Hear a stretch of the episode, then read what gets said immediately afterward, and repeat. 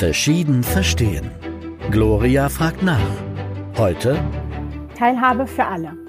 Eine Gesellschaft lebt davon, dass man nicht nur als Mitglied einfach ihr nur angehört, sondern von der Möglichkeit, an allem teilzuhaben und sich aktiv einbringen zu können. Bei mir heute sind die Projektkoordinatorinnen Katharina Teune und Andrea Bastian von der Diakonie Schleswig-Holstein sowie der freiberufliche Filmemacher Sarang Aria. Sie haben etwas geschaffen, um mehr Partizipation zu ermöglichen. Bleiben Sie dran, Sie erfahren mehr. Verschieden verstehen mit Gloria Boateng. In Ghana sagt man Akaba. Hallo und herzlich willkommen heute in die Runde. Moin, moin. Hi zusammen. Hallo, ich grüße Sie. Hallo. In unserem letzten Podcast haben wir über eine Broschüre gesprochen, mit der kultursensible Kommunikation gefördert und Stereotypisierungen vermieden werden können. Sie haben sich für ein anderes Medium entschieden, um die Teilhabemöglichkeiten von vielen Menschen zu erhöhen. Frau Bastian, warum ist es überhaupt wichtig, dass möglichst alle Menschen in einer Gesellschaft und an einer Gesellschaft teilhaben können? Ja, also hier in Deutschland sind wir inzwischen, das ist lange bekannt, ein Einwanderungsland. Das heißt, wir haben ein Land mit vielen, vielen Menschen aus unterschiedlichen kulturellen ähm, Hintergründen. Und es ist wichtig, dass alle Menschen in einer Demokratie teilhaben können an allen Möglichkeiten, die es gibt und die geboten werden, dass sie rechtlich alle Sachen in Anspruch nehmen können und so weiter. Also es ist einfach wichtig, finde ich, dass alle Menschen beteiligt werden können. Und dabei geht es ja nicht nur um Menschen, die ähm, aus anderen Ländern stammen und hierhin geflüchtet sind oder die vielleicht einen sogenannten Migrationshintergrund haben. Sie arbeiten ja auch viel mit Menschen zusammen, die vielleicht ein Handicap haben oder andere ähm, Gründe haben, warum sie nicht unmittelbar an der Gesellschaft teilhaben können. Genau, also ich arbeite ja für die Diakonie Schleswig-Holstein in, Schle in Schleswig-Holstein und wir sind ein Wohlfahrtsverband, der für Einrichtungen und Organisationen für Menschen mit Behinderungen auch zuständig ist. Und da ist Teilhabe ein ganz, ganz wichtiger Begriff. Äh, wir möchten gerne, dass alle Menschen eben auch gleichberechtigt teilhaben können an den Möglichkeiten unserer Gesellschaft. Frau Teune, für welches Medium haben Sie sich entschieden, um genau diese Teilhabemöglichkeiten für äh, alle Menschen zu fördern? Mm, wir haben uns im Rahmen des Projekts für das Medium der Kurzfilme entschieden, weil wir denken, dass das ein äh, modernes Medium ist, ein aktuelles Medium, ähm, auch ein internationales Medium, was ähm, im Zweifel mehr Zielgruppen erreichen kann, als, als wir es bis jetzt tun. Wer war denn an der Umsetzung der ähm, Videoclips noch beteiligt, außer ähm, Sie jetzt als Projektkoordinatorinnen? Ähm, Im Vorwege gab es verschiedene Netzwerktreffen ähm, zur Erstellung der Kurzfilme. Daran waren ähm, Migrantinnen mit einer Behinderung oder die von Behinderung bedroht waren äh, beteiligt, aber auch ähm, Migrantinnenorganisationen, die eben diese Interessen vertreten. Dann waren dabei die ähm, Filmemacher, ähm, unter anderem auch ähm, Herr Aria.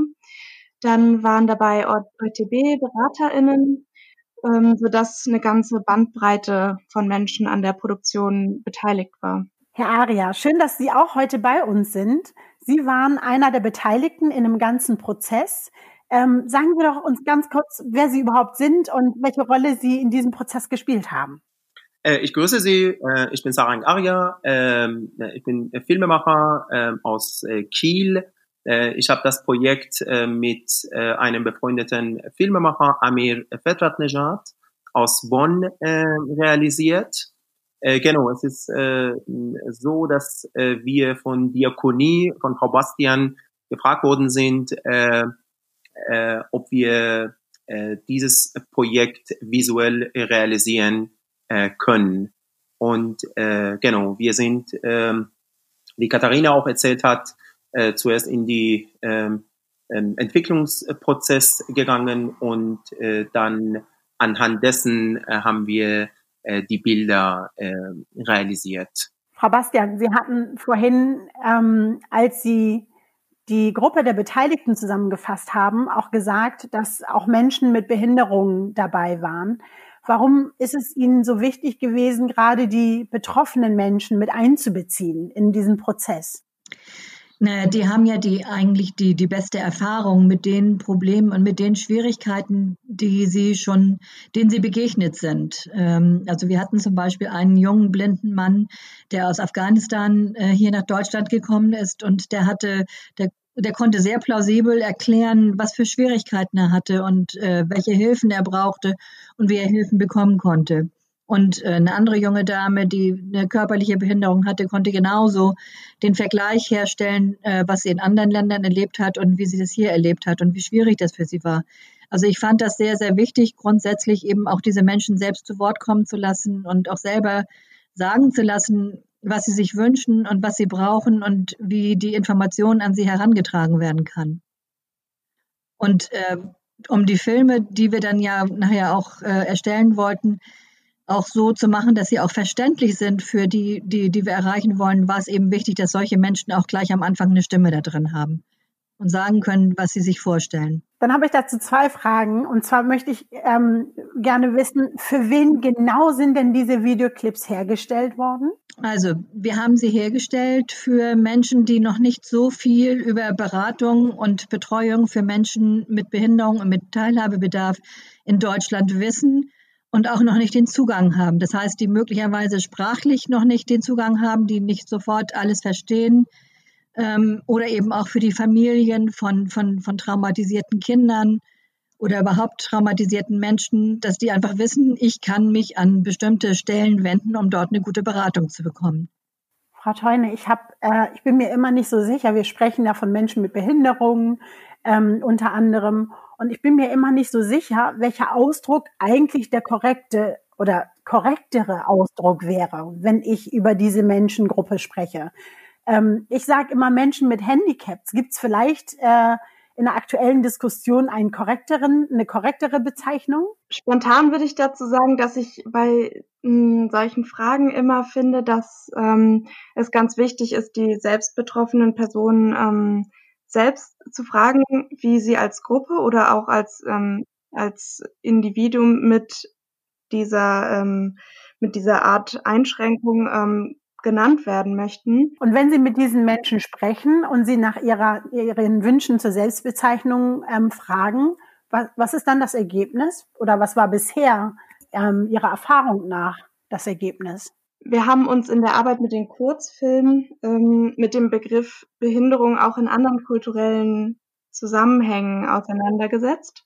Und da fiel auch nochmal auf, ähm, das war auch ganz toll, dass uns da die ähm, Betroffenen selbst ähm, aus anderen Ländern zum Beispiel da den Einblick geben konnten, dass da zum Beispiel teilweise der Begriff Behinderung ähm, nicht akzeptiert wird. Welche Haltung brauchen wir dann als Gesellschaft zur Frage der Behinderung?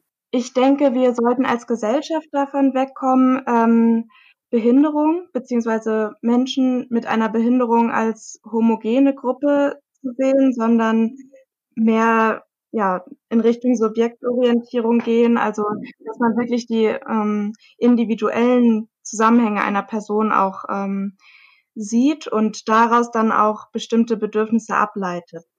Frau Bastian, möchten Sie etwas ergänzen?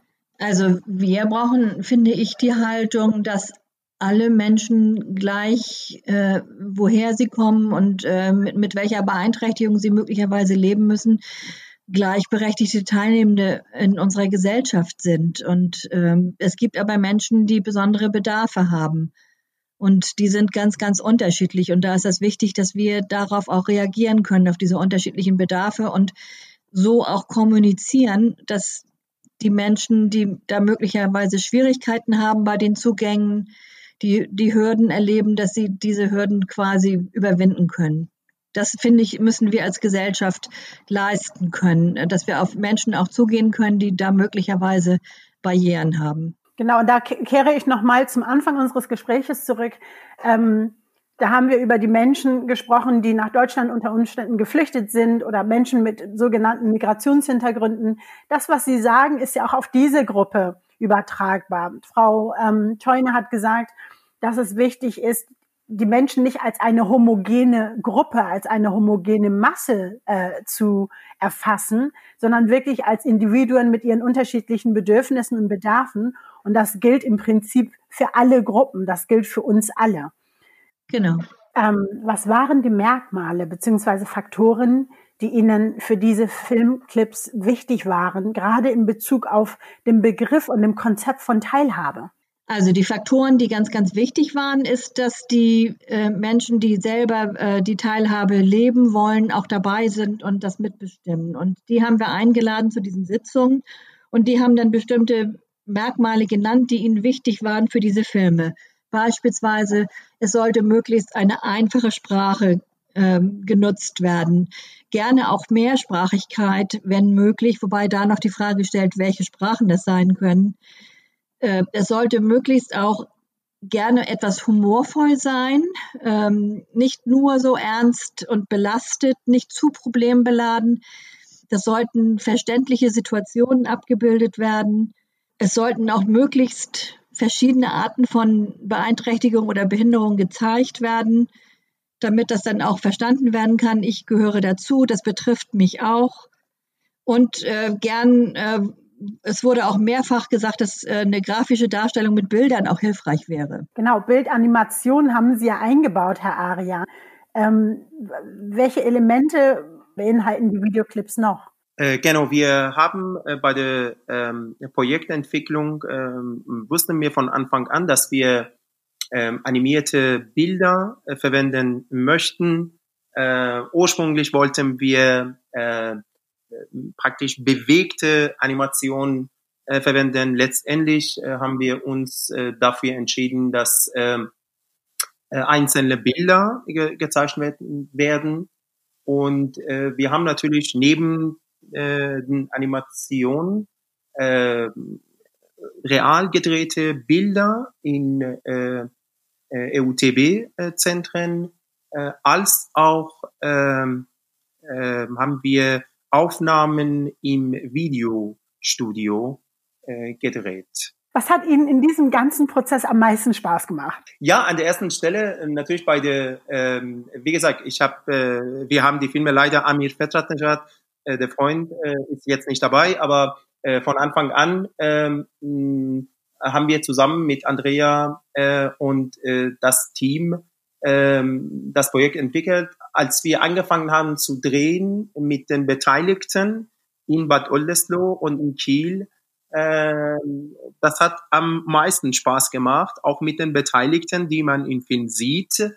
Und weil äh, bei einigen auch so gewisse Sprachbarrieren gab und ähm, es hat sehr, sehr, sehr viel Spaß gemacht, äh, mit denen das zu drehen ähm, weil äh, wir natürlich auch ihnen das Projekt erklären äh, mussten und so weiter. Aber ähm, persönlich äh, bei, äh, wenn es um Dokumentation geht und so weiter, das ist für mich sehr, sehr wichtig, dass man äh, natürlich einen Zugang zu den Personen äh, finden kann, weil man dadurch äh, besser äh, äh, das Stoff realisieren kann, visuell realisieren kann oder umsetzen kann.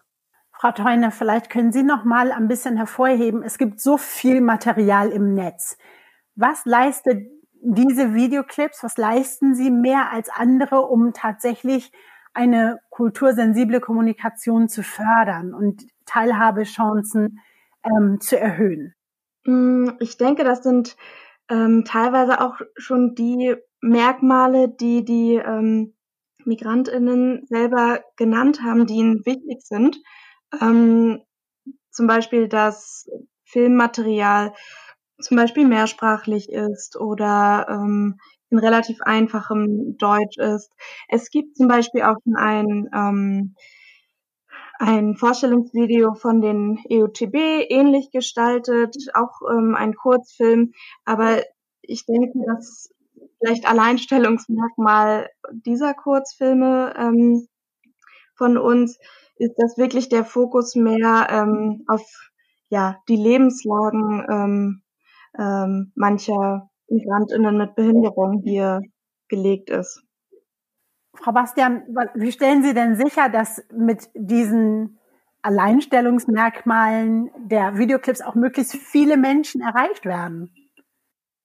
Also wir werden das natürlich jetzt erstmal über unsere ganzen Verteiler, die wir haben. Bei Diakonie gibt es auch eine Facebook-Gruppe und diese ganzen sozialen Netzwerke, das verteilen. Äh, wir kennen auch relativ viele, haben gute Verbindungen. Äh, wir werden auf jeden Fall die verschiedenen sozialen Netzwerke, die, die unterschiedliche Sprachen haben, auch versuchen, äh, denen das ähm, zukommen zu lassen. Die sozialen Netzwerke, denke ich mal, werden so der Haupt, Hauptort sein, an den wir das verteilen werden als ich in dieses Projekt eingestiegen bin, ähm, habe ich unheimlich viel über die Diakonie und ihre Arbeit erfahren. Und ich habe ja auch mehrere Moderationen schon von Tagungen für die Diakonie geleistet und merke immer wieder, sie haben sich wirklich als große Institution in Deutschland auf den Weg gemacht, ähm, wollen noch mehr Menschen erreichen, wollen selbst, aber auch im Inneren nochmal viel mehr reflektieren, an welchem Punkt sie stehen, was bei ihnen schon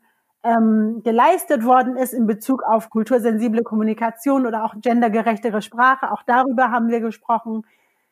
Wenn Sie sich so das ganze Große anschauen und Ihre Schritte ähm, analysieren, die Sie bis jetzt in diesem Sinne, auf diesem Weg gemacht haben, was müssen wir als Land oder was müssen vielleicht einzelne Organisationen noch tun, damit wir sagen können am Ende, wir haben noch mehr Menschen tatsächlich die Möglichkeit gegeben zu partizipieren. Ja, also der ganze Bereich der interkulturellen Öffnung, da gehört das ja auch zu mit der kultursensiblen Kommunikation, ist ein langer Prozess, den, der ist schon seit Jahrzehnten in, in Gange und verändert sich ständig. Und ich denke, da müssen wir eigentlich immer wieder äh, dranbleiben und in alle Regionen gehen. Also in Schleswig-Holstein zum Beispiel, wo wir ja sind, ähm, versuchen wir sehr, sehr stark auch immer in die Region zu gehen und da dann diese Ideen und diese Vorstellungen dann auch quasi aufs Land zu bringen, in die einzelnen Kreise und in die Kommunen mit Veranstaltungen etc. Wir werden immer wieder auch diese Themen,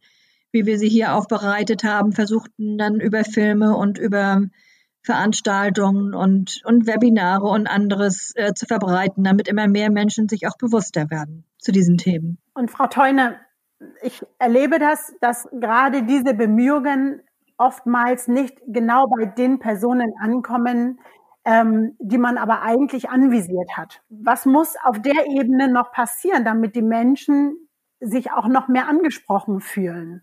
Mm, meiner Meinung nach müssen die Zielgruppen oder VertreterInnen aus den Zielgruppen, die man ansprechen möchte, aktiv eingebunden werden in den Prozess, zum Beispiel der interkulturellen Öffnung oder der Gestaltung von kultursensiblen Flyern ähm, etc., ähm, dass man da tatsächlich nicht aus seiner ähm, vielleicht nicht betroffenen Position versucht zu analysieren, was es braucht, sondern dass man aktiv ähm, ähm, die Zielgruppen einbindet. Und ich finde, das ähm, hat auch in unserer Filmarbeit ähm, gezeigt, dass man dadurch ein ziemlich gutes Ergebnis bekommt und dadurch ähm, Menschen dann auch besser ansprechen kann, die man erreichen möchte. Herr Aria, Sie könnten ja als Filmemacher auch ganz andere Projekte machen. Sie könnten ganz andere Filmclips drehen. Warum haben Sie sich entschieden, gerade mit ihrer Arbeit solche Prozesse und den Prozess der interkulturellen Öffnung ähm, zu unterstützen und voranzutreiben. Ja, es ist richtig. Natürlich, ähm, äh, wir machen auch andere Projekte, aber ähm, ich bin, äh, da ich auch an der Kunsthochschule äh, Film studiert habe und ähm, generell äh, mich mit den ähm, politischen und sozialen Themen seit Jahren auseinandersetze, auch visuell, ähm, deswegen äh, ist die Interesse umso größer, äh, solche Projekte zu realisieren. Und äh, es ist äh, für mich oder für uns äh, eine große Ehre, dass wir von Diakonie äh, gefragt worden sind, äh, dass wir das Projekt machen können und machen dürften. Und äh, das hat uns, äh, wie gesagt, äh, unser Blickwinkel auch sehr, sehr erweitert und äh, ich hoffe, dass wir in Zukunft auch zusammenarbeiten können und auch äh, solche Projekte realisieren können, weil es ähm, auch für die Gesellschaft äh, sehr, sehr wichtig ist. Und, äh, und ganz kurz zu den äh, Filmen, die äh, beide Filmsequenzen kommen in äh, genau Tigrienisch, Arabisch, äh, Persisch, Englisch und äh, natürlich auch äh, Deutsch. Auf Deutsch äh, werden sie äh, dann äh, verbreitet. Frau Bastian, Frau Theuner, nun geht das Programm äh, Verschieden Verstehen im Rahmen dessen dieses Projekt stattgefunden hat, ähm, neigt sich ihrem Ende zu.